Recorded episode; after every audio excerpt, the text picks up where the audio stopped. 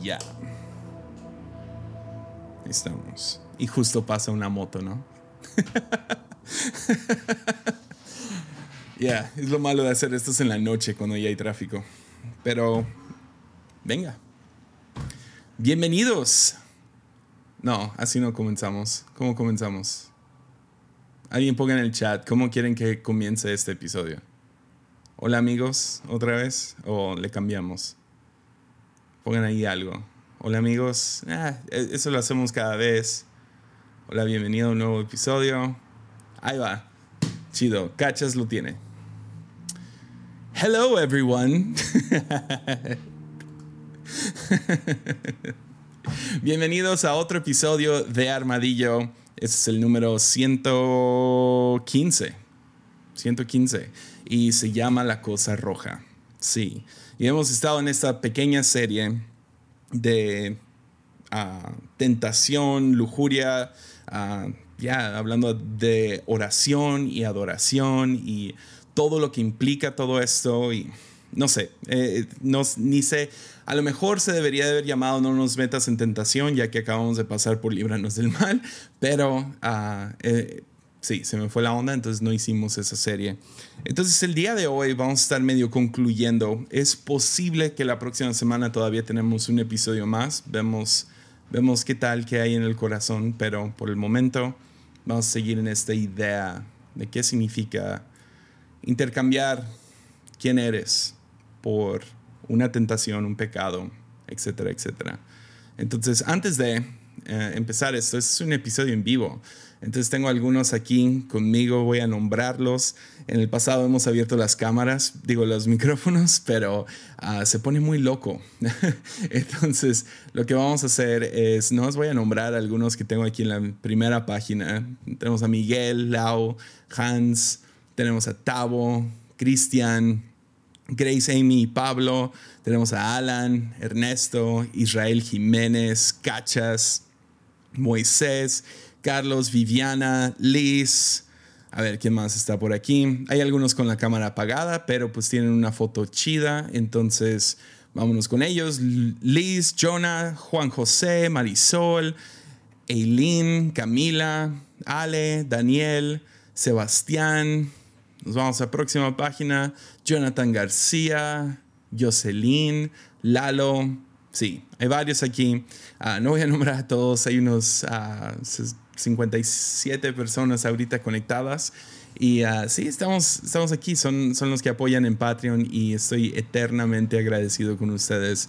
Es por ustedes que esta cosa se mantiene, se mantiene gratis de cierta forma cada semana. Ustedes son los que impulsan esto hacia adelante. Entonces, muchas gracias. No podría sin ustedes. Entonces, les amo mucho amigos. Mucho, mucho, mucho. Entonces, sí, seguimos hablando acerca de esa onda, tentación, trampas y todo eso. Entonces yo me quiero ir a Génesis. Sí, porque todo inicia en Génesis, ¿no? Los últimos episodios hemos estado en Génesis. Nosotros venimos de Génesis. Ah, ahí es donde conocemos a Dios. Y ah, en Génesis vemos la historia de dos hermanos. Ah, uno se llama Jacob, otro se llama Esaú. Y son los hijos de Isaac, quien es el hijo de Abraham. Dios había hecho una promesa grande con Abraham, que de él iba a salir toda una nación. Tenía un gran llamado, ¿no? Y eh, en su vejez Dios hizo un milagro y tuvo a su hijo Isaac. Y, ah, sí, hay mucho, mucho ahí, pero que básicamente de Abraham iba a salir esta nación que iba a ser de bendición para todas las naciones.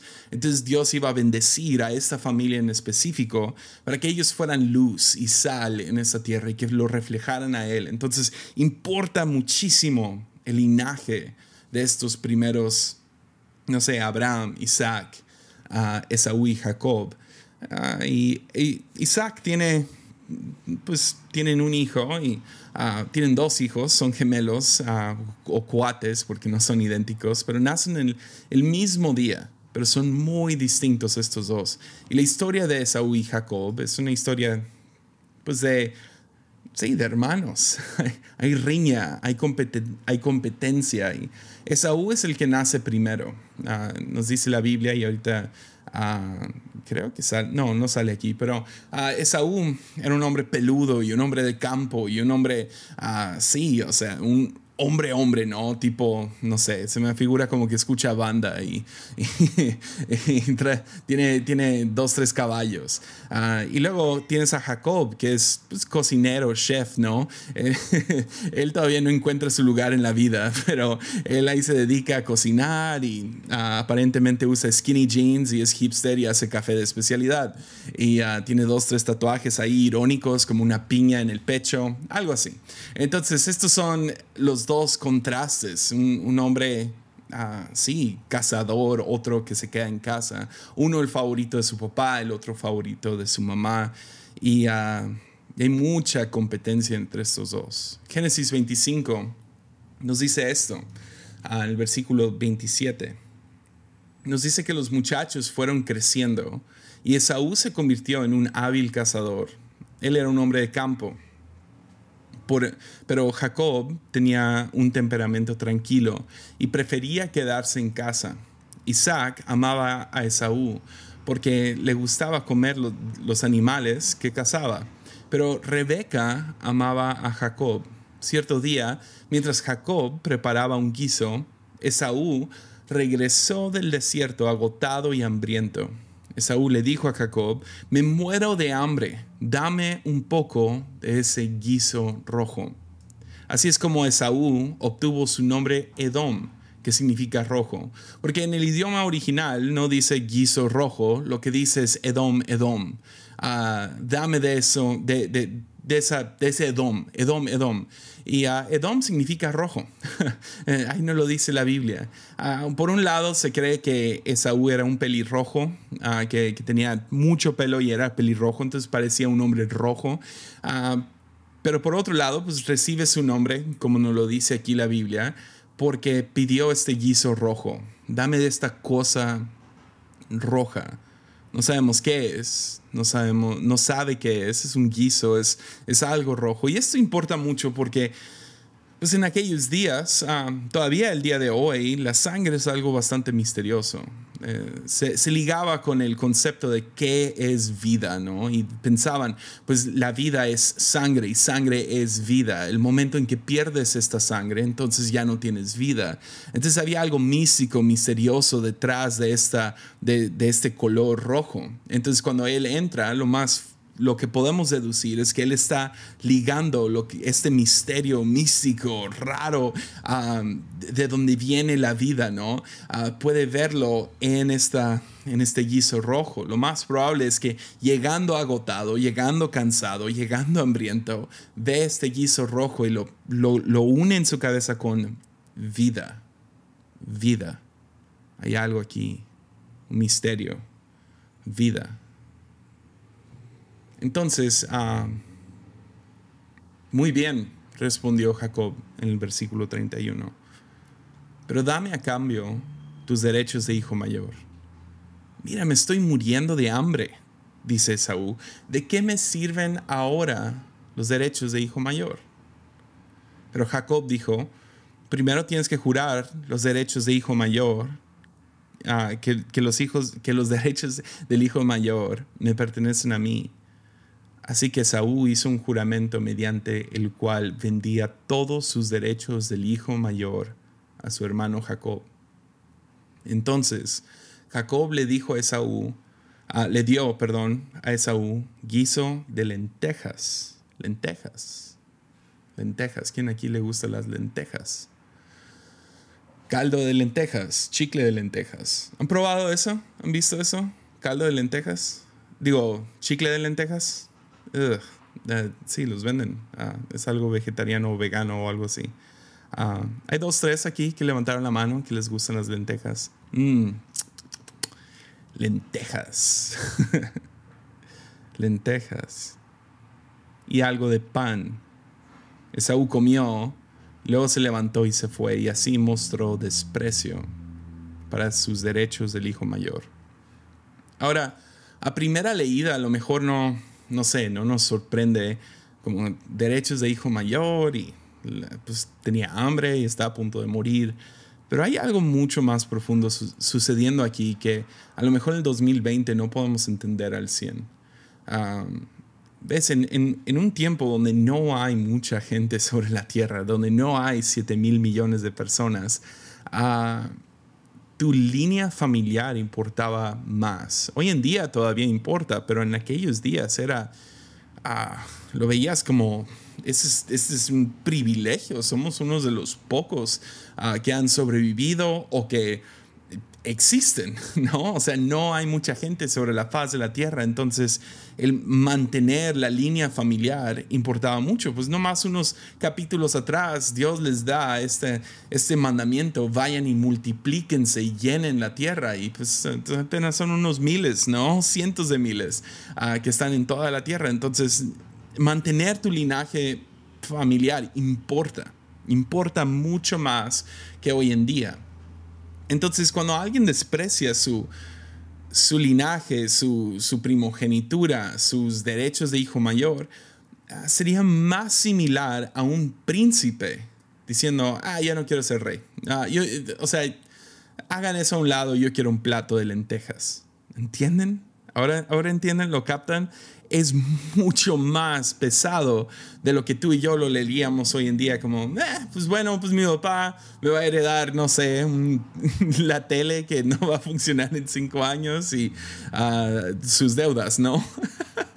pero, pero este, esta, estos derechos de hijo mayor, ves, también tenían la costumbre de que, pues, dependiendo de cuántos hijos, pues dividías tu terreno y posesiones y ganado y todas estas cosas. Entonces, el hijo mayor siempre se, llamaba, se llevaba una mitad, 50%, y luego dividían el resto de ese 50%, el 50% que quedaba a los demás hijos. Entonces, si había, no sé, 12 hijos, pues la primera mitad era para el hijo mayor y para los otros 11 les tocaba dividirlo entre ellos. Entonces, entonces era mucho más y la razón es que había una responsabilidad sobre este hijo mayor, de mantener la línea familiar, de no poner esta línea familiar en vergüenza, de no poner el nombre familiar en vergüenza y mantener eso hacia adelante y seguir creciendo y seguir, no sé. Entonces, como pueden ver, es como, es como el príncipe, diciendo voy a intercambiar toda mi herencia, mi responsabilidad, todo por un plato de lentejas. Lo podrías decir así. Esaú intercambia todo lo que es y todo lo que podría ser por un antojo momentáneo. Por un antojo. Gloria a Dios, ya no somos así, ¿verdad? ya, por un antojo momentáneo. Entonces de lo que quiero hablar hoy es tu herencia. No, no irnos tan profundo estudiando la Biblia y, uh, chido, este dato curioso de sabe qué libro, sino tu herencia, tu legado. ¿Qué hay sobre tu vida? Porque la Biblia nos describe como hijos e hijas de Dios. Y junto con ese título, ser adoptados dentro de esto, también recibimos un legado, una responsabilidad y una herencia hay mucho más para nosotros dentro de este legado. Si nomás podemos mantenernos en esto. ¿no? Es la razón que historias como el hijo pródigo pegan en el corazón, porque sabemos que Dios es nuestro Padre y podemos tirar a la basura nuestra herencia, nuestro legado, nuestro nombre, poner en vergüenza a nuestro Padre celestial. Entonces, ¿cuál es tu herencia? ¿Y por qué no lo tomamos tan en serio? Pues no puedo culparnos a nosotros en 2020 de no, no tomar tan en serio esta herencia, porque en la Biblia ah, está llena de gente que son hijos e hijas de Dios que ah, igual caen en esta misma trampa ah, de, menospreciar quiénes son y menospreciar lo que se les ha dado. ¿Escucharon otra moto? Ahí va. Pero está lleno. O sea, nos vamos nomás unos versículos adelante o capítulos adelante, el siguiente libro, el libro de Éxodo, y ya esta familia de Abraham ya se convirtió en una nación. El problema es que están bajo ah, la opresión de, Egipto, ¿no? Y bajo la bota de Faraón y ah, no están viviendo sus vidas al máximo, son esclavos, están viviendo día tras día tras día, nomás elaborando cosas completamente innecesarias y ninguno vive con la libertad, ni son luz, ni son sal. Y Dios dice, quiero liberar a este pueblo de este sufrimiento, de esta monotonía, de nomás poner ladrillo sobre ladrillo. Los quiero rescatar de aquí. Entonces va con Moisés y le presenta este plan. Y él sabe, Moisés tiene un corazón por esta gente porque literal mató a alguien hace unos 40 años ah, porque quiso mató a un capataz que estaba abusando de uno de estos israelitas. Entonces Dios dice, no, no, no, pues yo, yo quiero liberar a este pueblo Moisés, te unes a esta increíble misión de ir y confrontar a Faraón y decirle que libere a mi pueblo. ¿Y saben qué le contesta Moisés? Ah, ah, es que, es que la neta, ah, no hablo muy bien. no hablo bien. O sea, como que nada que ver, ¿no? Ese gran llamado y sus excusas. No, es que ah, no, me pongan a hablar, me da pena. Ya. Ya. Vamos adelante. Hay, un, una historia de, de, otro hombre que se llama Gedeón. Y este hombre, este hombre quiere, quiere vivir su vida callada, pero Dios lo intercepta. Uh, medio no sé, está escondido, está, quiere ser invisible, no quiere ser eh, nada grande, pero el pueblo de Israel otra vez se encuentra en problemas. Entonces Dios se le aparece, pues llega un ángel a darle una misión a este hombre, se llama Gedeón. Dice, quiero que liberes a este pueblo. De manera de ejército y vas a ser un guerrero y eres valiente y eso y lo otro. Y su excusa, su respuesta es, ¿no sabes de dónde vengo? O sea, mi familia no es nadie. Vengo de la tribu más pequeña de todo Israel. Y de la tribu más pequeña, yo soy el más pequeño. ¿No conoces mi familia? Ya. Entonces uno habla de habilidad, otro habla de, su familia. Ya, podríamos irnos con Jeremías un poco más adelante. Jeremías empieza a hablar, ah, llega Dios, le da toda una visión. Yo quiero que otra vez, que, que liberes a este pueblo ahora de su indiferencia y de su pecado no tanto de, un enemigo, pero quiero, quiero que los rescates. Su respuesta es, pero, pero soy muy joven. Soy muy joven. Pues ahí los tienes, ¿no? Tienes, tienes habilidad, mi nombre, mi edad. Se menosprecian a ellos mismos. Y es lo que terminamos haciendo nosotros. Israel como nación lo hace, que se me hace muy interesante porque podrías hasta investigar naciones y cómo naciones mismas tienen algo sobre ellos que, que deciden cosas colectivamente, ¿no? Es que yo soy de esta nación, no, es que nuestra nación no es mucho, somos bien corruptos, es que nosotros no podemos. Israel tenía este gran llamado dado a Abraham y miles de años después, Jesús aparece en la escena y los quiere invitar a que vengan otra vez y, no sé, recobremos la tierra y reclamemos la tierra y seamos un pueblo ah, que sea luz y que sea sal y vamos a establecer el reino, el reino que Dios quería establecer desde el monte de Sinaí. Vamos a, no sé, vamos a hacer grandes cosas y, y no, no quieren. Entonces Jesús les dice esto en Mateo 23, 37. Dice, oh Jerusalén, Jerusalén, la ciudad que mata profetas y apedrea mensajeros de Dios. Todos estos profetas, ¿no? Jalándolos a que vivan a su máximo potencial, pero los matan. Dice, ¿cuántas veces quise juntar a tus hijos, como la gallina protege a sus pollitos debajo de sus alas? Pero no me dejaste. Porque menospreciamos, ¿no? Menospreciamos el llamado, el legado. No nos la creemos. y damos estas excusas tan pequeñas en comparación de, del llamado que está sobre nuestras vidas. Dejamos de creer que realmente somos valiosos y que somos príncipes, princesas con un llamado, con un legado, con una herencia. Entonces nos terminamos conformando. no te voy a encontrar ni un solo versículo en toda la Biblia que te diga que no tomes drogas. Que en México se acaba de legalizar la marihuana.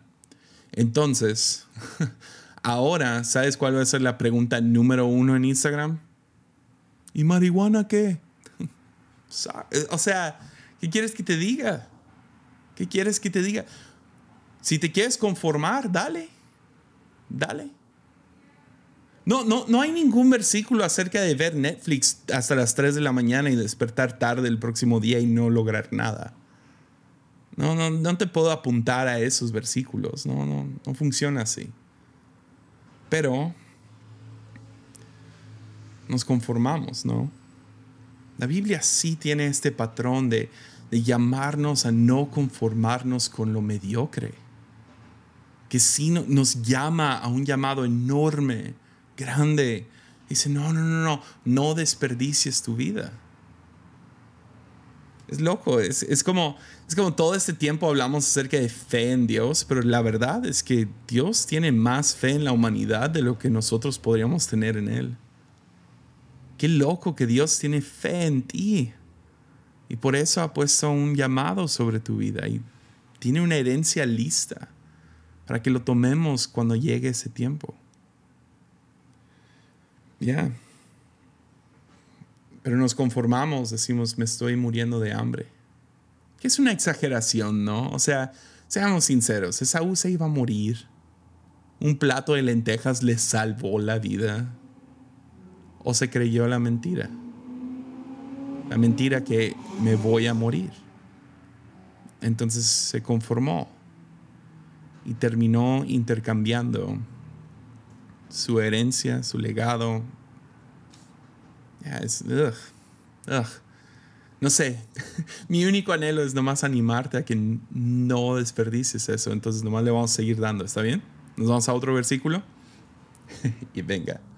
Entonces Colosenses es un libro ah, y en una es un libro escrito por Pablo y en una parte empieza a hablar con esas personas, esas personas que siguen viviendo por la cosa roja, que se están conformando con sus irse con cualquier gusto, antojo, deseo, placer que, les queda enfrente. Entonces, uh, Pablo les dice lo siguiente y es fuerte, ¿eh? entonces nomás uh, les estoy advirtiendo. Colosenses 3, 5 al 10 dice esto. Así que hagan morir las cosas pecaminosas y terrenales que acechan dentro de ustedes. No tengan nada que ver con la inmoralidad sexual, la impureza, las bajas pasiones, los deseos, los malos deseos, no sean ávaros. Y me encanta que aquí es donde se como que se enfoca y lo expande un poco más, todos los demás como que un punto. Aquí dice, no sean ávaros, pues la persona ávara es idólatra, porque adora las cosas de este mundo. A causa de esos pecados viene la furia de Dios. Ustedes solían hacer cosas así, cosas esas cosas, perdón, cuando su vida aún formaba parte de este mundo. Pero ahora es el momento de eliminar el enojo, la furia, el comportamiento malicioso, la calumnia, el lenguaje sucio. No se mientan unos a otros porque ustedes ya se han quitado la vieja naturaleza pecaminosa y todos sus actos perversos. Vístanse con, una, con la nueva naturaleza y se renovarán a medida que aprendan a conocer a su Creador y se parezcan más a Él. En otras palabras, antes vivían por la cosa roja, por ese caldo, o por el guiso. Tenían que, ser ávaros y enojarse y buscar todo con violencia. Y ah, esa era tu vida antes, pero ahora, ahora has descubierto la increíble herencia que tienes en tu vida. Entonces vístete de esta nueva, con esta nueva naturaleza. Ya, ya. Así vivían antes, pero ahora ya tienen vida. No tienen que vivir hambrientos. No tienen que vivir cansados. Hebreos no tienen, la Biblia no tiene mucho bueno que decir de Saúl, pobrecito. O sea, es, es uno de esos villanos que, ya, vean lo que dice Hebreos, es brutal esto. Hebreos 12, 16 al 17 dice, asegúrense de que ninguno sea inmoral ni profano. profano como Esaú, que cambió sus derechos de primer hijo varón por un simple plato de comida. Ya, profano. O sea, en buena onda, ¿así describirías a alguien que comió lentejas? ¿La comida más aburrida de todo el mundo? O sea, piénsenlo dos, dos segundos. ¿Profano es la palabra correcta o la Biblia está exagerando? Pues profano siempre lo vi yo como algo como, como algo épicamente feo, ¿no? Como, no sé, defecar sobre algún altar o pintar un pentagrama en medio de la iglesia. No sé, algo así como que, qué feo, matar un pollo desde el púlpito, no sé. Algo así que digas, no manches, ¿no? Pero la verdad, profanar, en la Biblia, la manera que la Biblia usa esta palabra es, más como que se divide en dos cosas. Tienes lo, lo sagrado y lo común, ¿no? Lo sagrado y lo común. Lo cual los profetas siguen diciendo, y no sé si se acuerdan de ese episodio, pero no existe nada secular. pero ah, no existe lo, lo, lo, lo, común. Todo es sagrado y entre más despiertas en Dios te das cuenta que todo pertenece y todo es sagrado. Pero bueno, es otro episodio para otro tiempo. Pero la manera que lo describe es como que, ok, hay común y sagrado. Y lo sagrado es algo que respetas, es algo que honras, es algo que veneras, es algo que, sí, le muestras tu, no sé, respeto. Te quitas las sandalias antes de entrar a este lugar. Es, un lugar donde entras sin gorra, ¿me entiendes? Es, un lugar sagrado. Lo tratas bien. No usas esa palabra. Y luego existe lo común. Ah, ahí puedes andar en calzones, es tu casa. ¿Sí me entiendes? O sea, tú ah, traes una mancha en la playera, eh, no hay problema. Profanar es tomar algo que es sagrado y tratarlo como algo común. ¿Ya? Eso es profanar. Es cuando tomas algo como sexo, que debería de ser algo sagrado un regalo épico que Dios nos ha dado. Y lo terminas tratando como cualquier otra cosa. E, es, por eso que a nosotros hasta nos saca de onda cuando alguien usa una palabra que debería ser designada como algo más, más con más peso, ¿no? Como la palabra amor, ¿no? Ah, lo usamos para las cosas más mensas. Decimos, amo pizza. Ya, no sé. Amo la nueva serie de Netflix. Y nos saca de onda. O es increíble, ¿no? o sea, ¿quién se unió a, a, las burlas de memelas donde todos dicen wow a cada palabra que dice el pastor? Entonces nada es wow, porque todos dicen wow a cada momento. Entonces nada es wow. Pues esto es lo que termina haciendo Esaú. Termina tratando su vida, su legado, su herencia, que debería de ser sagrado, su futuro, su responsabilidad, toma esta cosa que debería de ser sagrada y lo termina tratando como algo común y corriente. Entonces Esaú hizo eso y la Biblia nos dice, asegúrense de que ninguno sea inmoral ni profano. Porque ¿qué fue lo que pasó con Esaú? Pues ponte en sus zapatos por un momento. llega cansado, ah, llega agotado, medio muerto, según él, a la casa y ve este misterioso plato, este guiso rojo, la cosa roja. Y lo ve. Y esa cosa le está prometiendo vida, le está prometiendo satisfacción, le está, le está ofreciendo todo lo que según él no tiene en ese momento. Pero hay cierto misterio en esa primera parte, porque nomás veo el quiso rojo o la cosa roja. Y termina intercambiando esa, su herencia se sienta, toma una mordida, ah, toma su cuchara o lo que sea, y cuando toma esa primera mordida,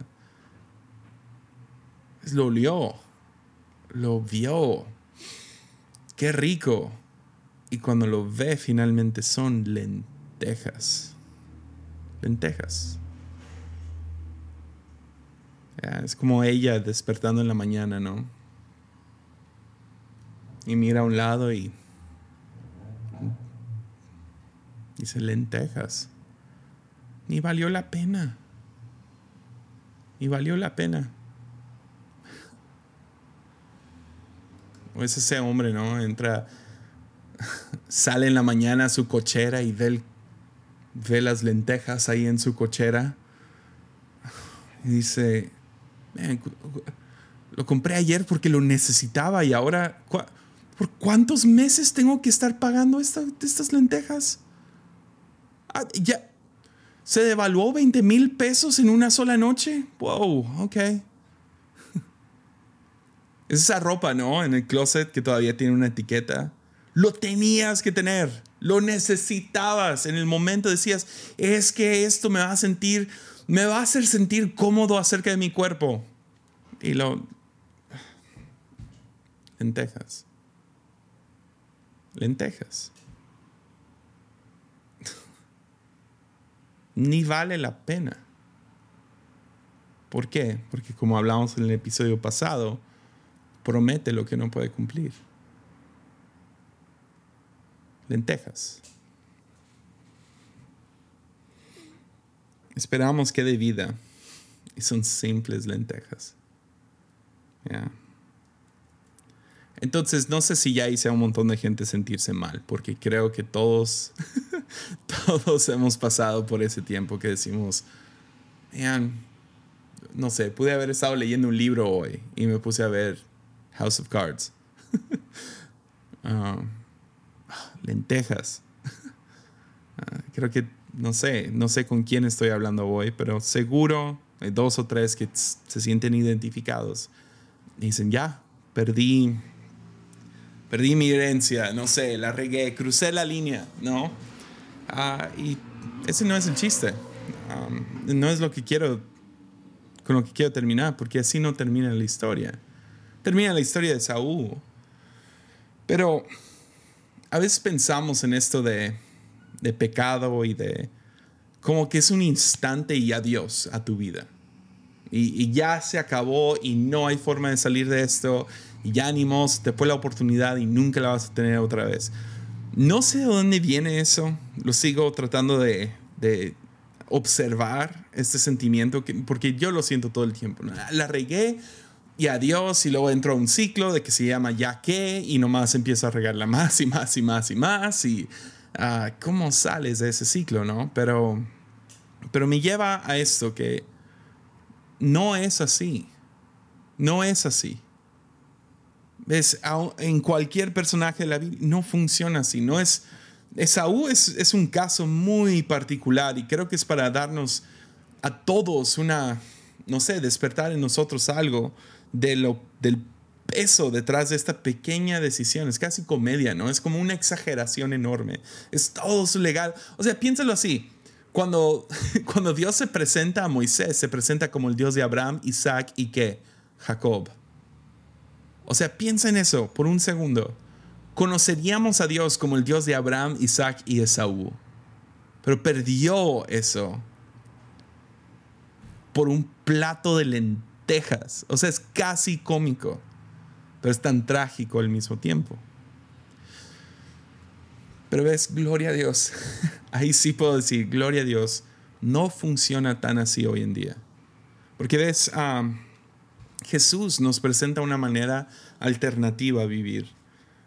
Y ah, nos dice esto y se me hace tan interesante que tuvo que meter estas dos palabras en medio de algo que literal no los necesitaba en Lucas 9, Jesús dice lo siguiente. En el versículo 23 dice, entonces dijo a la multitud, si alguno de ustedes quiere ser mi seguidor, tiene que abandonar su manera egoísta de vivir. O sea, en otras palabras, por el episodio, tienen que no coman de la cosa roja. Abandonen su manera egoísta de vivir. no se están muriendo, sí pueden aguantar, eso no les va a dar vida. Pero luego dice, tomen, tomar su cruz cada día y seguirme. Pues la manera que yo lo he escuchado, la mayoría del, la mayoría del tiempo, la manera que lo he escuchado es, toma tu cruz y sígueme, ¿no? Porque predicadores nos enfocamos en esa parte. Toma tu cruz, ¿no? Muere a ti mismo. Pero en cualquier traducción vas a encontrar esas dos palabras. No es toma tu cruz y sígueme, es toma tu cruz cada día. Es cada día. Ya. Ya. Es cada día. Entonces, ¿a dónde voy con esto? Nuestras vidas usualmente no son formadas completamente por una sola decisión. Es la razón que no sé cuánto creo en ese momento. Creo que es un buen primer paso y creo en ese primer paso, pero no sé si nomás al levantar tu mano y profesar que Jesús es tu Señor, ya eres cristiano. No, no sé si funciona así. Más bien somos formados por Dios. Y uh, sí, ese es el primer paso en esto, pero somos formados.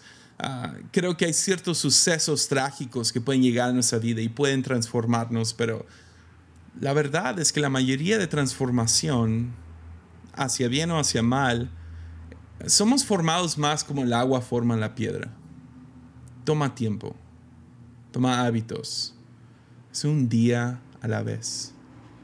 Y se me hace interesante que Jesús no nomás dice, toma tu cruz y sígueme, sino agrega ahí cada día. Porque eso es lo que es, ¿no? Es cada día. Y cada día tú tienes la opción de decidir, ok, hoy voy a tomar de la cosa roja, voy a vivir por este antojo momentáneo o voy a morir a mí mismo. Voy a morir a esas maneras egocéntricas de vivir, egoístas de vivir. Y voy a tomar esa, esa cruz y seguir a Jesús porque confío que es la mejor manera de vivir. Y dejamos que nos vaya formando día tras día. Entonces cada día, ese es el peso que quiero proponerte. Cada día de tu vida, tú estás decidiendo si vas a seguir la cosa roja o vas a tomar tu cruz. Así es. Entonces seamos sinceros en esta pandemia. Hemos ha habido algunos días donde probamos de la cosa roja, a lo mejor de manera inocente, ¿no? O sea, me comí todo el paquete y era tamaño familiar, ¿no? O sea, me comí todos los Choco Crispies. Ah, ¡No! es, es, así. Y, uh, hay días donde ah, pues, ah, fui flojo y vi la tele todo el día. No creo que esté tan mal. Un, un, día, un momento. Claro, hay otras obras que no quieres hacer eso ni una sola vez. Pero tu vida no es formada por un solo momento es día a día. Entonces tú decides cada día, ¿cómo quiero que mi vida se vea? ¿Quiero heredar? ¿Quiero dejar un legado? ¿O quiero que mi vida sea simplemente un acumulo ah, de momentos donde, ¿cómo lo digo? Quiero que mi vida sea formada ya, por, por eso de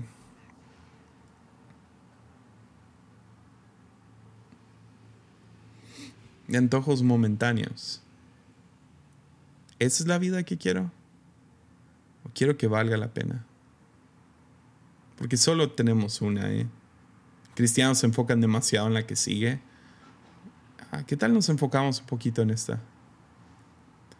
Y quiero terminar este versículo. Ah, siento que ha, no sé, literal encontré ese versículo hoy dije, ah, eso es, eso es lo que he estado queriendo decir en toda esta serie, desde que estaba con, con Andrés Speaker hasta ahora. Y es Colosenses 3:16, es justo después de que dice, abandonen todo esto y vivan en su nueva naturaleza. Y en Colosenses 3:16, Pablo nos dice que el mensaje de Cristo, con toda su riqueza, llene sus vidas.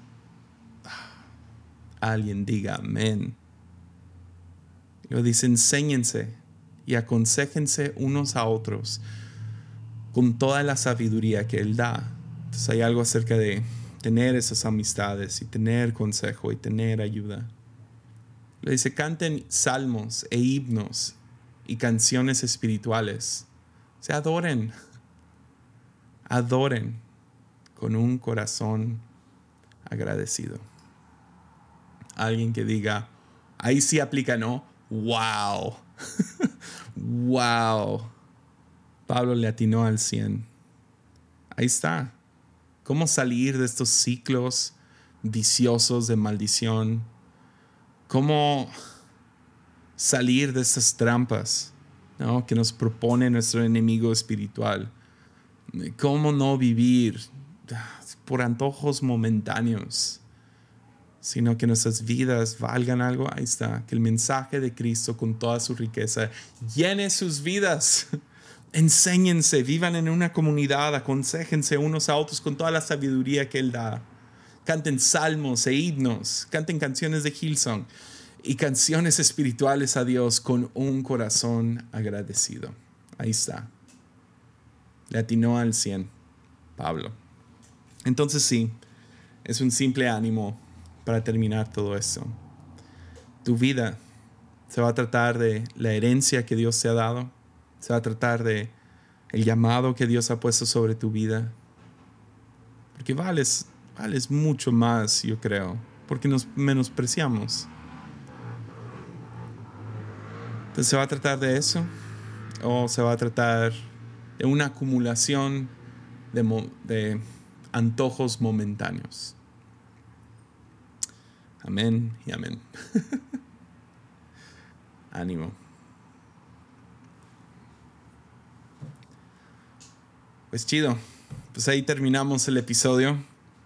Ah, y sí, ¿qué tal le damos unas, uh, sí, 30, 40 minutos a, que si alguien tiene una duda, puede tratarse de lo que sea. Ah, si es del episodio, si es de, lo que hemos estado hablando, chido, lo que sea, literal, lo que sea. No, les pido, por respeto a los demás, la única regla que les pondría es uh, que sea corta la pregunta. Uh, si, si, tienen una duda más larga o quieren contarme, neta, tomen con, con, toda confianza, me pueden escribir por, uh, por el, los emails de, de Patreon. O sea, ustedes saben, los que me han escrito, contesto todo. Si no te he contestado aún, perdóname, pero si trato de contestar literalmente todo. Si nomás me mandas una cara feliz, vas a recibir de vuelta otra cara feliz. Entonces, no ignoro esos mensajes porque sí, los, los, sí, entonces si hay algo más y dices, ah, hay algo personal, no me gustaría que esto se grabara ni estuviera aquí con todos, con gusto ahí hablamos, ¿va? Por mensaje. Aquí más hay que mantenerlo corto. ¿Chido? Entonces el primero que tiene la manita arriba es Hans ¿Cómo estás, amigo? Oh, déjate subo, no te escucho. Pero vivo aquí de, un poco de tiempo. Ahí estás. Eh, quería preguntarte, ante todo agradecerte por, porque tu palabra siempre me, confronta y, me anima a seguir en mi camino de fe.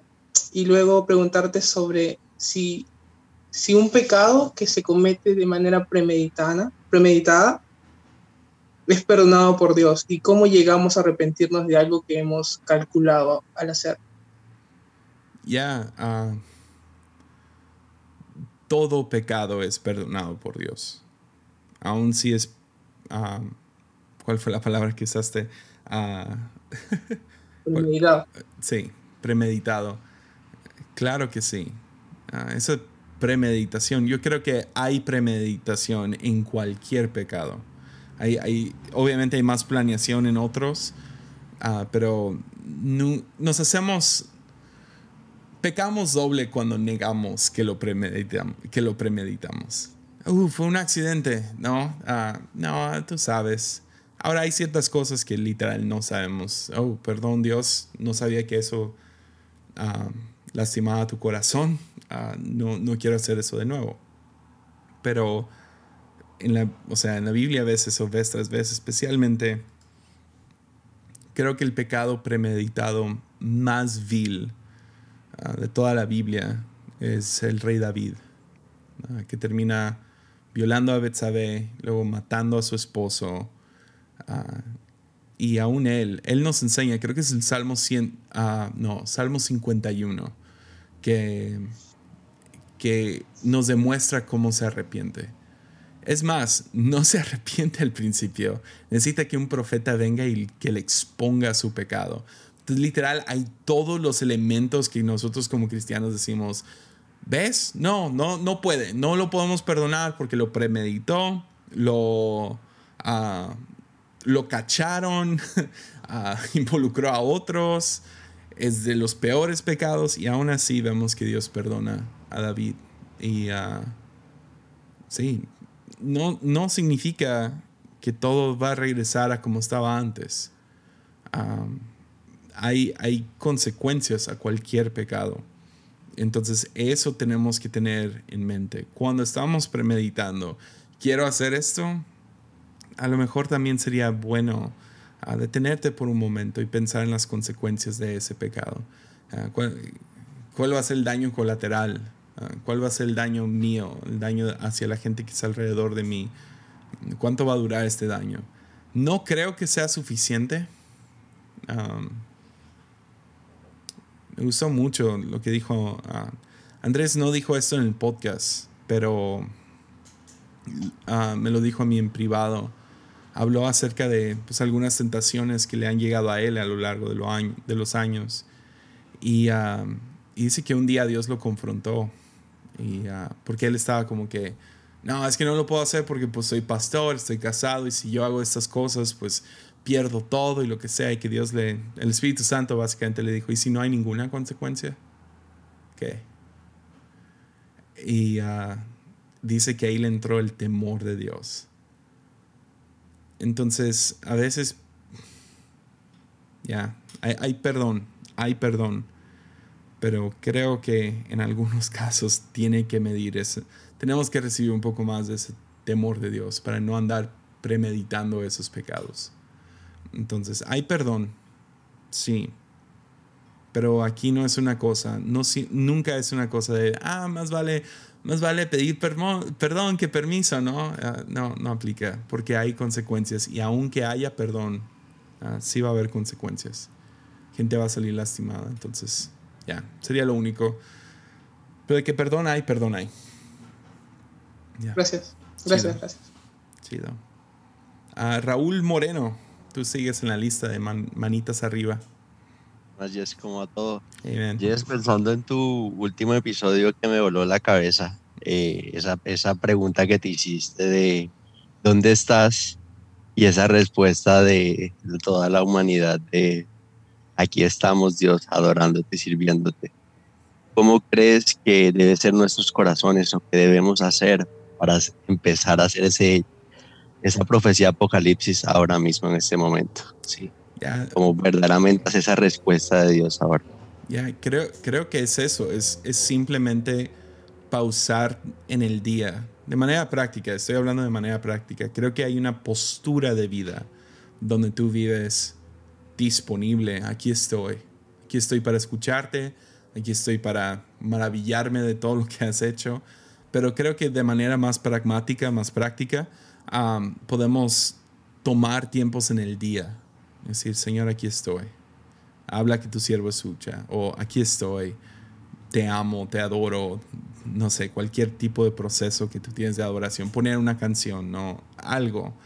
Ah, porque para mí es eso. Es, eso es el, eso es adoración, es, detener el tiempo, decir, aquí estoy.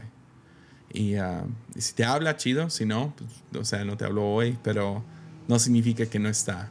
Ah, es, más, agregaría esto. Entre más creces en Dios, ah, más... Es que es una paradoja porque más sientes su, su guianza en tu vida más menos lo escuchas hablar directo. Ah, es, es, una, es una onda rara, pero cualquier persona que lleva años en Dios me va a entender. porque creo que Él está bien con el silencio. Es como cualquier buen amigo o cualquier pareja están bien, están cómodos cuando está, hay silencio. No tienen que llenar el, el ambiente con palabras. Entonces, el chiste es que nosotros también lleguemos a ese punto donde, ah, no sé, me gustó mucho escuchar a Madre Teresa una vez, le, le preguntaron que, qué es lo que ora.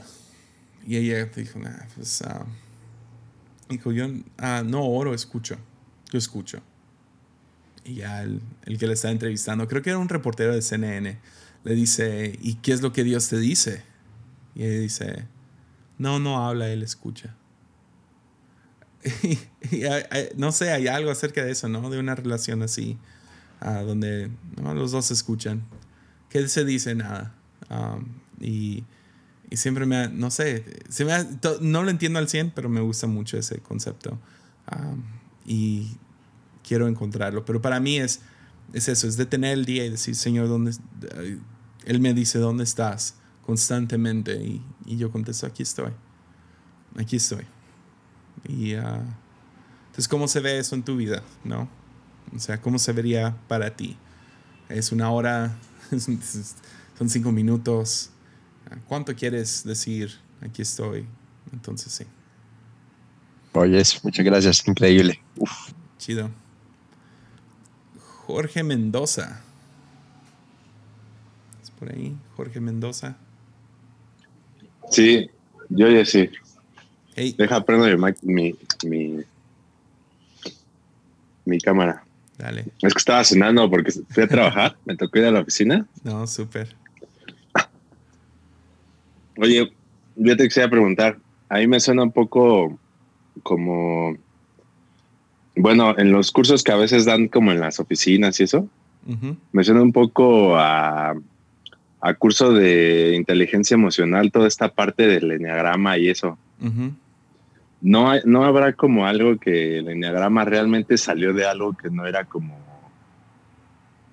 como cristiano como tal, como decirlo. O sea, no, no estaríamos nosotros adheriendo al cristianismo, al, pues sí, tal cual, a, la creencia de Dios, algo que realmente no, no le, no, siento yo, ¿no? Que no le añade o no le da algo, pues sí, un valor como extra Digo, porque realmente eh, la Biblia se basa simplemente, o es cristocéntrica, ¿no? Aún el Antiguo Testamento te guía eso. Pero siento que ya toda esta onda del enneagrama que se ha puesto de moda, a veces pareciera que le estamos dando como, como un, toque, como ya más, pues sí, tal cual humanista, ¿no? Que ahora se ha vuelto como un poco más, más de moda. No sé qué, pienses. Pero quería preguntar desde cuándo, sí. no, sí, y... Uh, sí, e, escucho tus, ah, tu preocupación por eso, por, el que se vuelva... Yo, yo lo diría así, el enneagrama se puede convertir en un ídolo que reemplaza a Dios. Sí, 100%. Y ah, no es algo a lo cual nos hincamos o lo que sea, pero terminamos usando el, el enneagrama como guía en nuestras vidas. Entonces cualquier persona que lo ha leído, que esté interesado en esta cosa, puede, puede, podemos empezar a idolatrar aún nuestro propio número y decir, esta es mi identidad ah, o así soy. Y, ah, y, no, no es el chiste. Ah, y así somos seres humanos, somos adoradores, entonces siempre estamos como que nos unimos a algo y decimos, oh, este es mi nueva, es mi nuevo ídolo y es tan ridículo siempre como una vaca dorada, ¿no? Mm, mi, ay, tú, tú me vas a salvar de, de mi vida. Pero uh, eso no significa que tiras a la basura la herramienta. Uh, que se convierte en un ídolo es, no, no, te arrepientes de que se, se convierta en un tipo ídolo, donde termina formando tu vida de más. Entonces, mi consejo siempre es, uh, primeramente, de dónde estás obteniendo tu información del enneagrama es suficiente porque no es algo fácil. No nomás vas y, ah, ¿cuál es el mi número? Y lees así un párrafo sobre tu número. No es así. Ah, y, y, por eso siempre tuve miedo de hablar del enneagrama. Los que me medio empujaron a hacerlo fue Esteban Grassman. Entonces yo culpo a Esteban ah, por, por mis episodios del enneagrama y por sacarlo en conversaciones descalzas. Pero ah, comencé con un libro completo. Y me senté y lo, ingerí y fue como, wow, hay mucha sabiduría dentro de este libro. Y luego de ahí, creo que he leído como seis, siete libros sobre el enneagrama. Ah, no es algo que, que ahora puedo decir, ah, estoy obsesionado con el enneagrama. No, la razón que lo leo es para entenderme mejor a mí y a otra gente. Punto. Es, es exactamente lo que dice. Son herramientas sociales. Y el enneagrama es uno de esos. Es una herramienta social. Es un poco más profundo que, no sé, las 16 personalidades o el... ¿Cuál es el otro famoso? Hay otros famosos, DISC, Strength, sabe que hay varios donde tú puedes ir a hacer tus test y ves cómo funcionas elaboralmente o cuáles son tus atributos emocionales. Pero el enneagrama, no sé, sí tiene un lado un poco más, en mi opinión, más fluido, más artista. Ah, fue algo como que baila un poquito más, tiene colores, ah, que algo más mecánico y gris y tal cual. Había como que, había algo más artístico del enneagrama y eso fue lo que me atrajo a mí. Ahora, si tú sientes, uff, esta cosa me asusta, se me hace humanista, no lo leas, no, y, y, te diría, no, no, te preocupes por otros que sí lo hacen. Es una herramienta, es lo único que es. Que hay gente que lo idolatra, sí. Yo lo he idolatrado, creo que sí. Ha habido temporadas, o sea, obviamente no pongo el libro y le prendo una vela y me encontré él. No funciona así. Empiezo a buscar cosas en esa herramienta que solo provienen de Dios. Eso es idolatría. Entonces, pero dinero es idolatría. o sea, dinero se puede volver un ídolo. ¿Es malo el dinero? No. No, no, no, no. Entonces no puedes juzgar a alguien que tenga dinero. no, no, no puedes sentirte mal porque tú tienes dinero. Es una herramienta. Es lo único que es. podemos poner nuestra confianza en él, nuestra fe en él. Sí. Entonces, así funciona. El enneagrama yo creo que de una manera mucho más mínima que el dinero, ¿no? Pero, pero así lo vería. Es, es una herramienta que sí se puede volver algo malo. Entonces hay que tratarlo con, con respeto y te animaría, ah, personalmente te animaría a sentarte y leer uno o dos libros ah, y entenderlo un poco mejor Ah, porque lo que he visto es que hay otra gente que nomás lo, lo tacha como no, eso es esto y lo otro, y es el horóscopo, y es un esto y lo. Es como.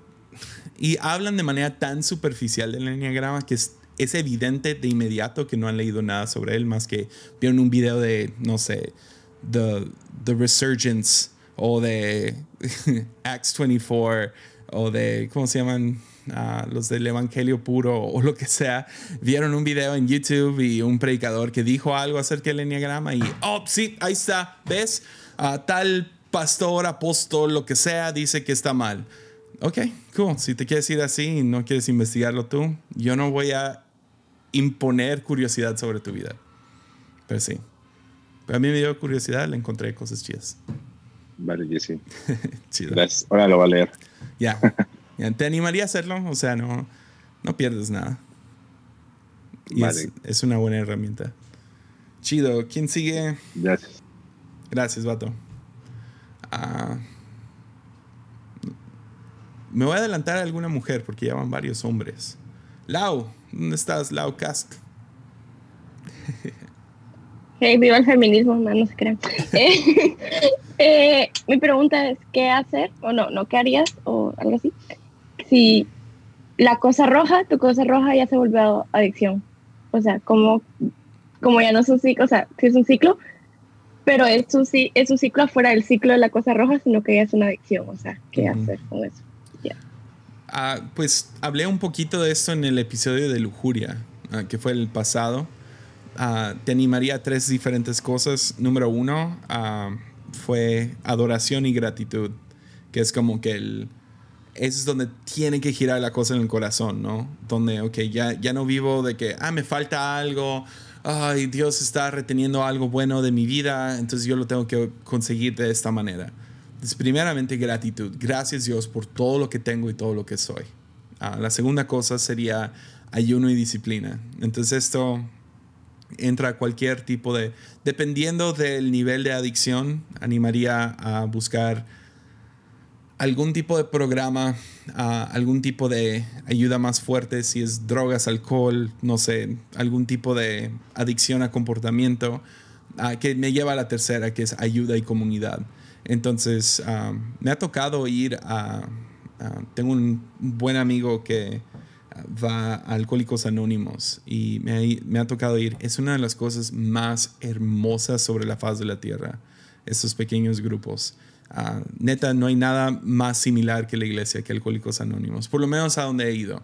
Y ah, entonces hay buenos grupos, aunque se llamen secular, uh, sentí la presencia de Dios ahí adentro. Y, y quiero después grabar ahí con, con ese amigo acerca de este no sé, esta idea, pero, pero sí, esos serían los, los tres ánimos. Primero, adoración. empiezan con A, entonces soy como Andrés Speaker, acá dándole chido todos los acrónimos, ¿no? Pero adoración, gratitud, ayuno, disciplina y por último, ayuda a comunidad.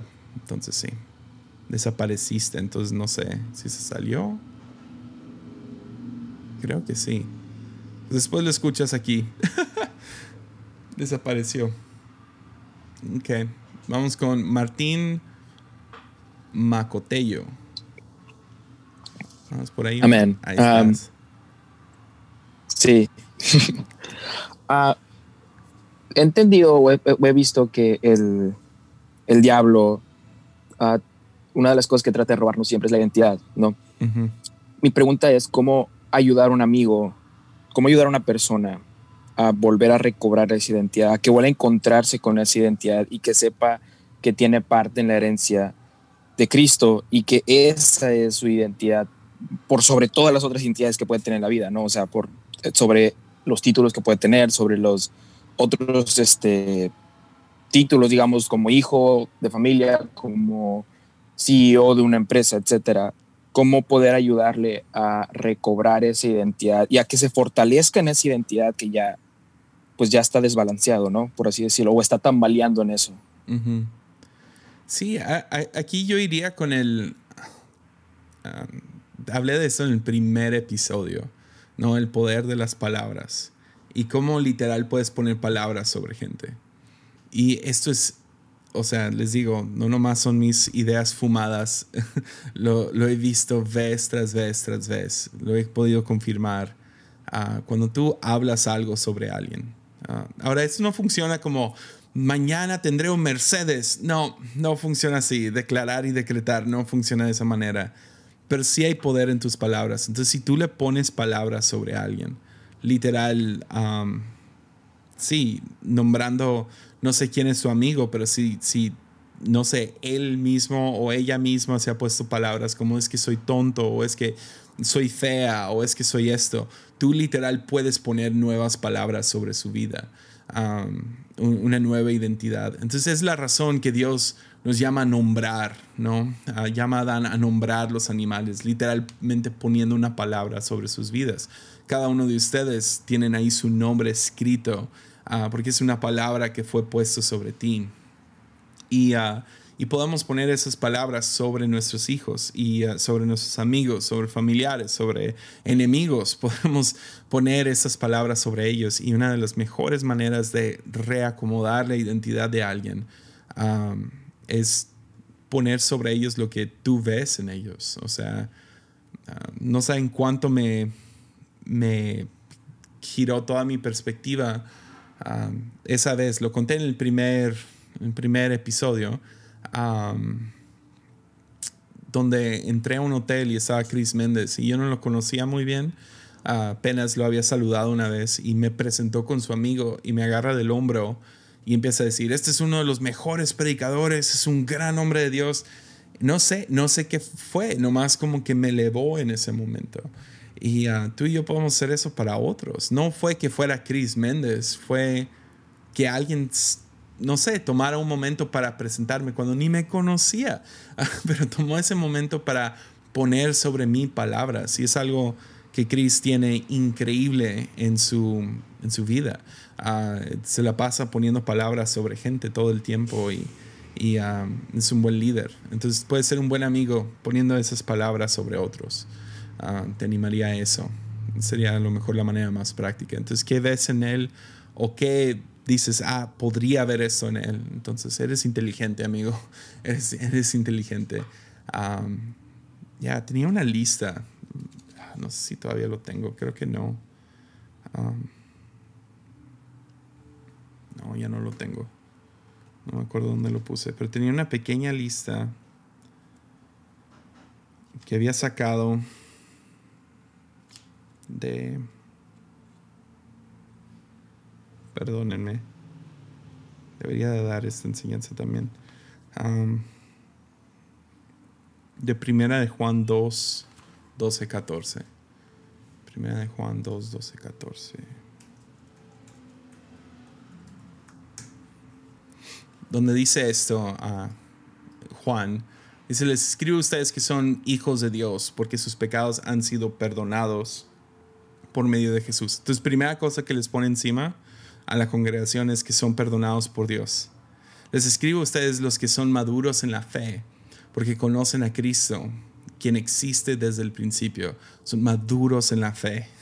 Les escribo a ustedes los que son jóvenes en la fe porque han ganado la batalla contra el enemigo. O sea, tú le ganas al diablo, vato. ¿Sí me entiendes? Ah, y luego dice, ah, les, les, he escrito esto, ah, que son hijos de Dios porque conocen al Padre.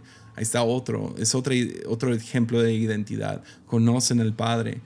es, una buen, es un buen versículo, se los voy a poner aquí, para declarar sobre no vas a agarrar una de estas y pónsela a tu hijo, a tu hija, a, un amigo Ah, pero primera de Juan 2, ah, no, no es 12. Primera de Juan 2, 12 al 14. Tiene varias cosas de identidad. Entonces, pero creo que ya me tardé y quiero llegar a dos preguntas más. ¿Está bien con eso, Martín? Está increíble. Muchísimas, muchísimas gracias. Me encanta todo lo que hace. Va, chidísimo. Gracias. Ah, sigue Jos, J-O-S.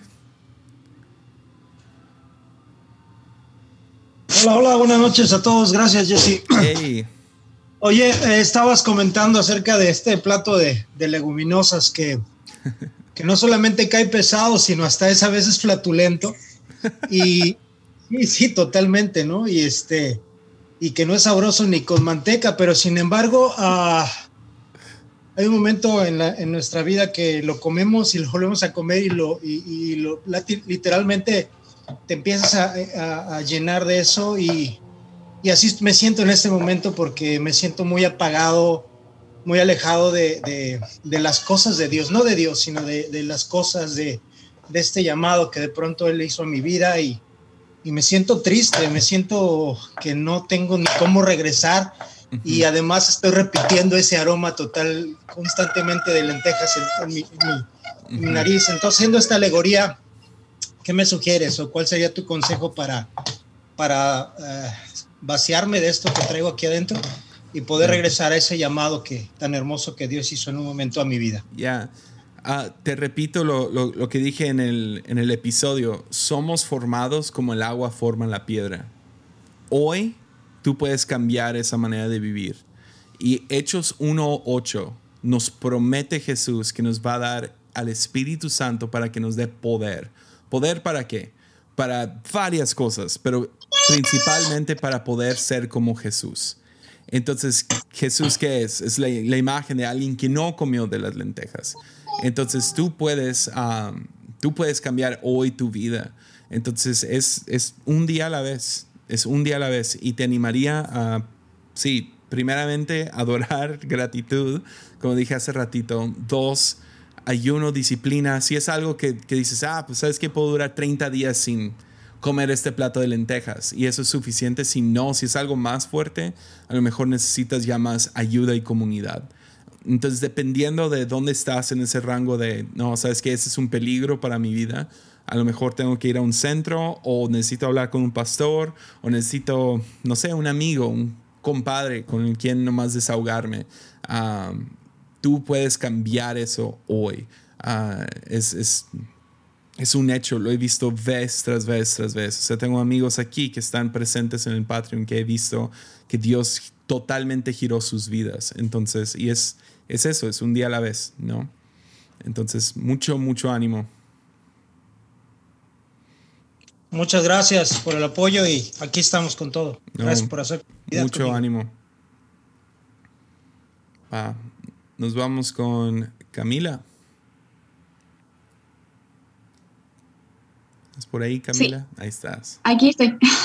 Hola, Jessy. Eh, bueno, para antes de mi pregunta, quisiera decirte que te sigo hace mucho tiempo y estoy muy contenta de estar aquí con todos ustedes y que te admiro bastante. Así que mm, ahora mi pregunta eh, es, tú mencionaste en una parte del episodio que Dios tiene fe en nosotros. Eh, sin embargo, me entró la duda de que si bien Romanos dice que todo es por gracia, nuestra salvación es por gracia y nuestra, también nuestra santidad es por gracia, o sea, no es por nuestras propias fuerzas. Entonces, en ese punto eh, me entró la duda, ¿por qué Dios tendría fe en nosotros si no es porque nosotros podemos? Sino que es por, porque básicamente Él hace casi todo. Eh, la santidad, eh, creo que eh, yo por lo menos lo entiendo así, que en ese punto eh, la santidad es como el único, el único lugar en donde Él nos, nos, nos deja entrar, pero nos deja actuar. Em, entonces, ¿por qué Él tendría fe si al final todo es por Él? Ya, ah, muy buena pregunta. Y creo que te lo respondería así. Ah, creo que estás pensando solamente en tu relación con Dios. Y hay mucho más, mucho más involucrado en esta vida. ¿No? ¿Qué vas a hacer al final de tu día? Cuando tú estés en una tumba. ¿Qué, qué logro? ¿Qué cosa avanzaste? ¿Qué, no sé, cómo, qué, qué atribuiste a esta vida? O sea, a veces menospreciamos, ¿no? Decimos, no, pues nomás tuve hijos. Pues, oye, oye, oye, es increíble. O sea, es, es un milagro en sí. Entonces, sí, por un lado, todo es empoderado. Entonces, tienes toda la razón. Alguien como Moisés, sí, dice, es que no sé hablar, pero ahí va y casi todo lo que hace es porque Dios lo hace a través de él, ¿no? O sea, las diez plagas y diferentes cosas y los del mar rojo sin embargo, Dios decide invitarlo a él a que sea el líder en esto. Ah, lo mismo con Gedeón. Dios hubiera podido nomás llegar y aplastar a los filisteos, pero decide invitar a Gedeón. Ah, Jeremías es, una voz de, es la voz de Dios, ¿no? En, su, su, llamado es ser la voz de Dios para Israel en ese tiempo. Ah, Dios hubiera nomás podido hablar desde el cielo de manera audible, ¿no? Ah, y hablé mucho de esto en, el episodio de tentación, pero queremos reemplazar la duda y todo eso. Nos queremos ser convencidos y Dios no le interesa, nunca le ha interesado. Entonces siempre deja este espacio para duda y en dejar el espacio para duda decide usar a seres humanos. Entonces, claro que sí, santidad, tu, somos justificados por la fe, no es por obras, no es por lo que vas a llegar a hacer. 100% no sin embargo, yo creo que hay un llamado especial sobre cada uno de ustedes. Que sea épico y enorme en comparación de todos los demás, no, no vemos el mundo de esa manera. No, no, no. Yo, yo quiero ver cuál es el llamado que Dios tiene sobre mi vida. Y si es, si es simplemente, no sé, en mi caso, si es, si es, ah, pues ya pasó y nomás es, no sé, tener este podcast y chido. Ah, ok, cool, esto es para otros va a ser, no sé, van a ser presidentes, y van a ser ah, líderes mundiales, y van a ser pastores de mega iglesias, y van a ser influencers. No todos vamos a ser influencers. Entonces, entonces a lo mejor es algo más mínimo, pero puedo tomarlo tan en serio. Ah, y puedo tomar mi vida tan en serio. ¿Por qué? Porque cada aliento es un regalo. Y si lo desperdicio en un plato de lentejas, no soy mejor que Saúl desperdiciando todo su... Era un príncipe. E iba a ser el... Y, cada vez que se nombraba a Dios iba a ser el Dios de Abraham, Isaac, hija y Esaú. Y ah, tiró eso a la basura por un plato de lentejas. Entonces, si no vemos nuestra vida con valor, la vamos a echar a la basura. Vamos a desperdiciar nuestro tiempo, descomponer nuestro cuerpo, echar a la basura cualquier componente de poder mejorar en esta vida. Entonces, entonces eh, ahí es a donde voy. Ah, justificados somos por la fe, santificados por su sangre, perdonados por la cruz, claro que sí. Y aún en lo que hacemos somos empoderados por Dios. Sí, pero podemos decir no a eso. Y podemos decir no porque lo intercambiamos por algo tan X como lentejas. Por un, por un antojo momentáneo. Muchas gracias y saludos desde Chile, desde el sur, del mundo. no, súper. Va, ¿quién sigue? Jorge Mendoza. ¿Es por ahí, Jorge Mendoza? No, ya, sí, ya me ah, contestaste a mí. Pero si quieres te pregunta otra cosa. no, es cierto. Vale, vamos a dar chance a alguien más. Sebastián Hernández, ya, ya, ya hablábamos contigo, Sebastián. ¿Es por ahí? No, todavía no. Por aquí estoy. Ahí estás. Súper. Hey. Es la primera vez. Qué honor estar acá. Ah, verdad, soy. No, bienvenido. Em, tengo una pregunta y es, a mí me llama mucho la atención que, la, o sea, que yo siempre he interpretado que la posición de Saúl es una posición muy confiada en su identidad como primogénito.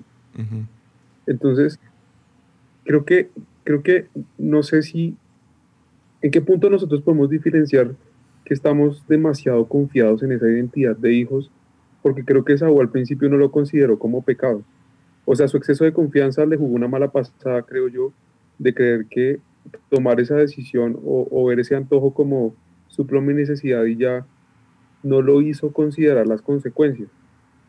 Y, y, llevo a esto es como, creo que a veces Creo que a veces nosotros nos excedemos en confiarnos demasiado como hijos y abusamos de la gracia, pero ¿en qué punto se da eso?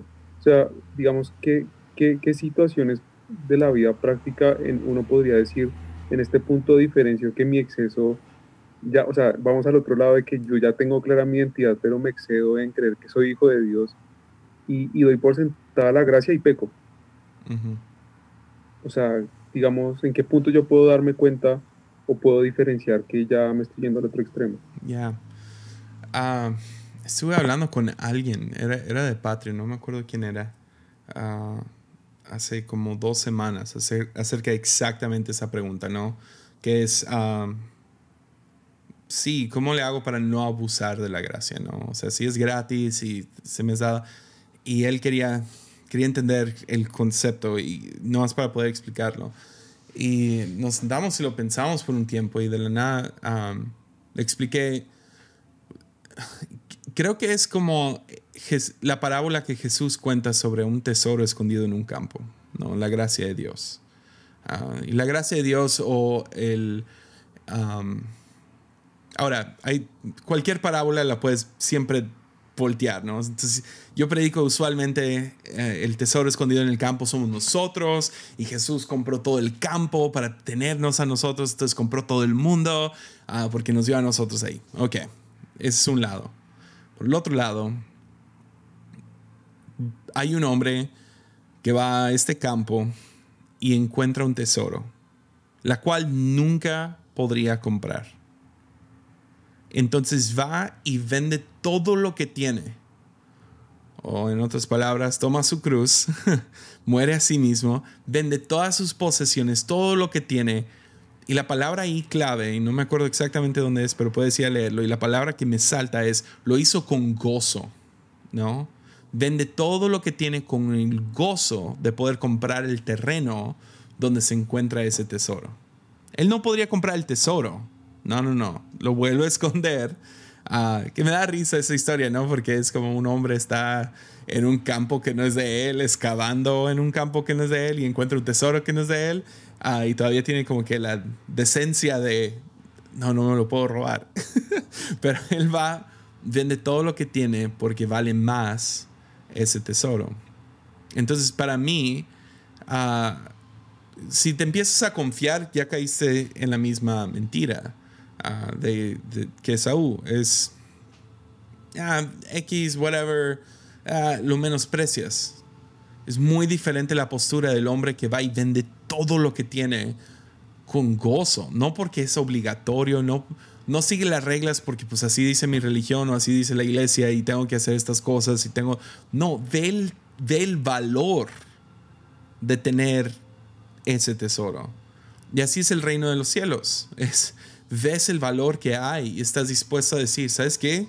Lo que sea. Uh, aguantarme tales disciplinas, va. Uh, no sé, mudarme de país, va. Uh, no terminar esta carrera para no, no poder tener esa carrera y ganar dinero, está bien, lo rindo. Yo no lo, ¿Por qué? Porque eh, mi llamado es este, mi, a donde voy es esto. Es, mi carrera termina en ese, eh, hacia, ese, hacia esa dirección. Entonces, ¿estás dispuesto a rendir todo? No en, ay, chale, no puedo tener novia. No, no, es así, es por el gozo de, de recibir esa, de tener esa, ese tesoro. Entonces, ¿lo podías comprar? No, obvio no, nunca. En toda tu vida podías comprar. Pero hay algo acerca de venderlo todo para poder comprar el terreno, ¿no? Ah, es, es, la manera que Jesús nos presenta esta manera de vivir el reino de los cielos. Es, estás dispuesto a perderlo todo, incluyendo la vida misma. Todo por obtener este tesoro que nunca, ni en mil millones de vidas podrías comprar. Entonces lo haces con gozo. Entonces eso es. Al momento en que nos confiamos y, ah, es que soy hijo, no estás vendiendo lo que tienes. no lo estás haciendo. Eh, eres, un, eres un cristiano de religión. Y ánimo con tu vida. Muchas gracias. Chido. No, no, chido. Ah, vamos a hacer dos más, ¿está bien? Porque ya, ya nos pasamos con. Llevamos una hora cuarenta. Entonces, vamos a hacer dos preguntas más. ¿A quién vamos a escoger aquí? Vamos a hacer una una mujer y un hombre. Entonces, Ale Aguilar, ¿es por ahí? Ale. Hola, hola, hola a todos. Em, creo que va un poquito mi pregunta eh, junto con la de Sebastián, Sebastián, y es que yo soy un poco técnica. Em, creo que antes de que él se comiera las lentejas, pues iba cansado, iba con hambre, y yo creo que muchas veces pasa eso, o sea, no pensamos tanto en en que vamos a perder, sino que solo queremos llenarnos. Entonces, em, ya que estoy un poco técnica, como qué puedo pensar o qué hago antes de eh, estar a punto de, comerme esas lentejas. Esa sería mi pregunta. Pues creo que dentro de su... Ah, obvio está cansado, ah, obvio tiene hambre, pero lo exagera, ¿no? O sea, lo lleva a una exageración más alta, que es, me voy a morir. ¿De qué me sirve mi herencia? ¿De qué me sirve todo esto si me voy a morir? Y creo que ahí es donde entra la mentira. y si escuchan el episodio pasado, hablé acerca de, la mentira de... O sea, vemos, vimos tres diferentes historias, la de Eva con la serpiente y vimos a, este... Ah, se me fue su nombre, el hermano de Absalom que violó a su hermana Tamar, y cómo se creyeron la mentira de que esto me va a satisfacer. Entonces creo que ese es el peligro. Ah, y, hay algo acerca de estar cansado. Ah, vemos que pues, los discípulos caen, están cansados. No sé, no lo he pensado, nomás estoy pensando esto en, en mi cabeza en este momento. Hay algo acerca de estar cansado y por eso Dios nos entrega el Shabbat, el día de descanso. Ah, y hay algo acerca de ese día de descanso donde te desconectas por un momento y que tus días no sean iguales cada día. Ah, Dios nos liberó de eso cuando liberó a Israel de Egipto, ah, que hay un día de descanso y, es una de las leyes más fuertes que Dios enfatiza vez tras vez en el Viejo Testamento, es respeta ese día de descanso. y nos ayuda a reenfocarnos, nos ayuda a desconectarnos de la monotonía de día tras día ah, y la rutina. Entonces hay algo acerca de descanso, pero primordialmente creo que es la mentira que se termina creyendo Esaú en ese cansancio, que es me voy a morir si no como esto. Entonces de nada me sirve mi vida. Ya.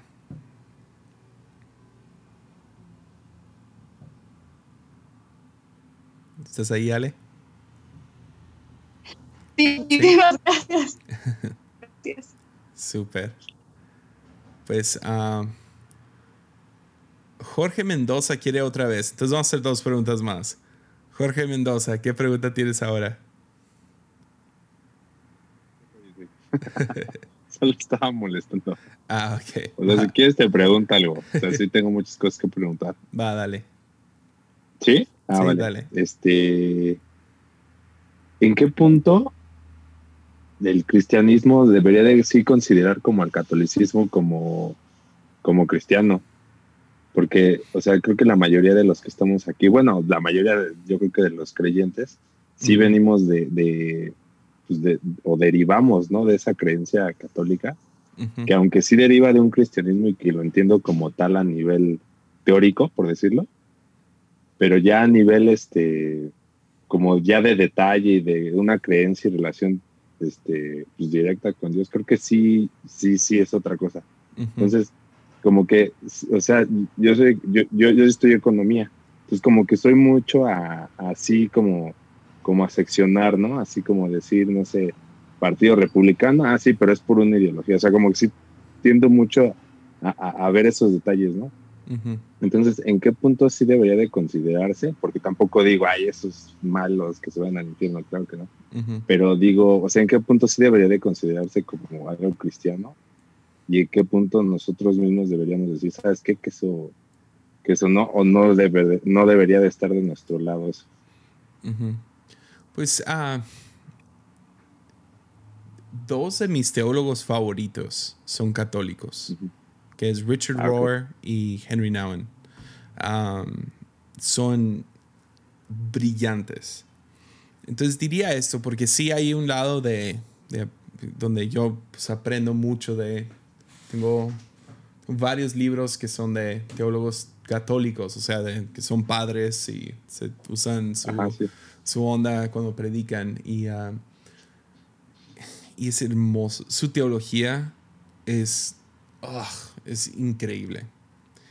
Y me pregunto si alguno de ellos en algún momento mira a Kenneth Copeland, que en, media en medio de estar, no sé, levantando la ofrenda, empieza nomás a hablar en lenguas y sopla para que se vaya el Espíritu Santo y empieza a reírse porque Estados Unidos piensa que ganó Biden, pero no, ganó Trump porque Dios declaró que Trump es el... Me pregunto cómo ven a, él, porque miramos a Kenneth Copeland y decimos, ah, sí, somos de la misma tribu, somos cristianos. Ah, pero yo no me identifico para nada con, con eso, ¿me entiendes? O sea, ese es otro ramo de cristianismo donde es como que, ok, ya, ah, pero tampoco los saco de mi tribu. Entonces hay algo que sucede ah, que creo que es cuando, cuando más le entregamos nuestra vida a Cristo, entre más maduramos, nuestro círculo de inclusión va creciendo. Entonces antes, yo creo que más joven era como que, ¡boo! Ese grupo y ¡boo! El otro grupo y ¡boo! Esos. Y todo el tiempo estaba criticando a otras iglesias y otros, otras denominaciones. Hoy en día una de las cosas más increíbles que Dios ha hecho en mi vida ah, es que me redimió de eso, me sacó de eso, de esa nosotros contra ellos y me entregó un cristianismo mucho más ecléctico, más amplio. Ah, tan amplio que ahora pues, sangra hacia, las otras dos ramas grandes de cristianismo, que es catolicismo y lo ortodoxo.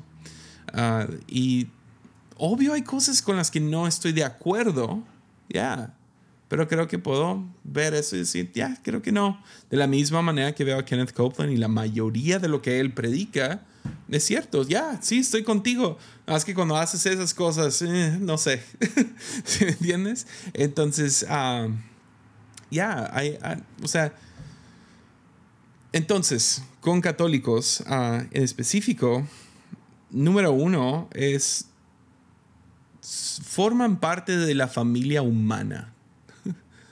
Somos seres humanos y no podemos mirarlos como que no, y es que están mal o lo que sea. Primeramente tenemos que verlo así global. Somos, somos un, somos una familia humana. Ah, dos, o sea, su religión, sus creencias se parecen bastante a las de nosotros. Es más, si algo, nosotros somos los rebeldes que nos salimos. Ah, somos los protestantes y en nuestra protesta nos dividimos como 2.500 veces. Entonces ahora tenemos un montón de diferentes, no sé, eh, denominaciones y la denominación más grande se llama sin denominación, donde esas iglesias no hacen lo que se les dé la fregada gana. O sea, es, ¿sí me entiendes? Entonces, si algo, nosotros somos los que están mal. Ah, porque no, no nos sometemos a una iglesia más universal y más grande con ciertas, no nos parecemos, no seguimos su calendario. Ah, entonces no los, no los juzgo. Ahora, conozco las iglesias católicas de Tepic y ahí es donde sí me pongo de... la idolatría, las creencias, todo eso, pero también puedo, mirar a iglesias cristianas. Entonces, de la misma manera que tengo amor, empatía, simpatía, ah, tengo cierta conexión con otras iglesias cristianas, ah, trato de extender eso también hacia la católica. Um, ¿Hay cosas de otras iglesias cristianas que estoy en vil desacuerdo? Sí. ¿Dejan de ser mis hermanos? No. ¿Se van a ir al infierno? No. Lo mismo lo trato de aplicar al catolicismo y al ortodoxo. Entonces espero que respondí ahí tu pregunta. Sí, sí, muchas gracias. Sí, es que últimamente como que me he sentido muy empático con ellos. Ya. Pero digo, ¿en, ¿en, qué punto yo también como que debería de decir, o sea, claro, lo que tú me dices, sí, concuerdo en esto, pero en esto, pues claro que no. Ya. Sí, sí, sí. Y, que, lo que lo que sea más evidente en tu vida es con qué estás de acuerdo, no los desacuerdos. Creo que a veces corremos a... Mira, es que no nos parecemos en esto, en esto y en esto. Es como, pues, no Nos enfocamos más como en las diferencias que a, todo lo, lo, que sí concordamos, no sé. Ya. Y para todos los que piensan, mm. pero hay algún católico que pues va a ir al cielo o, algo así, no sé, donde empiezan a hablar acerca de cristian, eh, católicos yendo al cielo. Pues la misma cosa aplicaría a cristianos. no sabemos que todos los que son cristianos van a ir al cielo, ¿me entienden? O sea, es...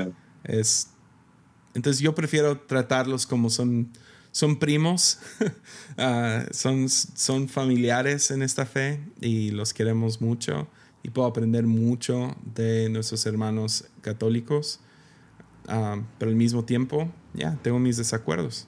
Y está bien, no hay problema. Ellos tienen sus desacuerdos conmigo, lo sé. entonces sí, estoy casado y tengo un hijo y soy del clero. Entonces, chido. Pues hacemos una pregunta más. Vamos a terminar con Jennifer, que lleva su mano arriba todo este tiempo. Entonces, vamos a abrirlo a Jennifer. Muchas, muchas gracias. De verdad, este tiempo ha sido maravilloso para mí porque me has abierto la mente a otros conceptos y me has obligado a leer, a investigar, a cuestionarme un montón de cosas. Y, eso ha hecho crecer mi fe y, mi amor por el Señor. Entonces te doy muchas gracias por eso. Mi pregunta es acerca de eh, lo que hablaste con Andrés Speaker. Ustedes mencionaban pecados para muerte. Quisiera que me dieras un, concepto un poco más centrado sobre ese tema y si se puede hacer ejemplos. Para mí el pecado es como tomar un poco de veneno, pero cuando yo entendí eh, como el concepto de, de pecado para muerte es como tomar un veneno que es letal, que literalmente te puede matar. Así lo semejé yo, pero quisiera saber cómo es tu concepto y, cómo aterrizarlo más a la práctica. Gracias. Ya. Ah, no sé si voy a poder responder bien tu pregunta, pero te cuento una historia que vino a mi cabeza mientras estabas hablando. Y si te sirve, lo tomas, si no, trato de responder de nuevo. Pero... Listo, gracias.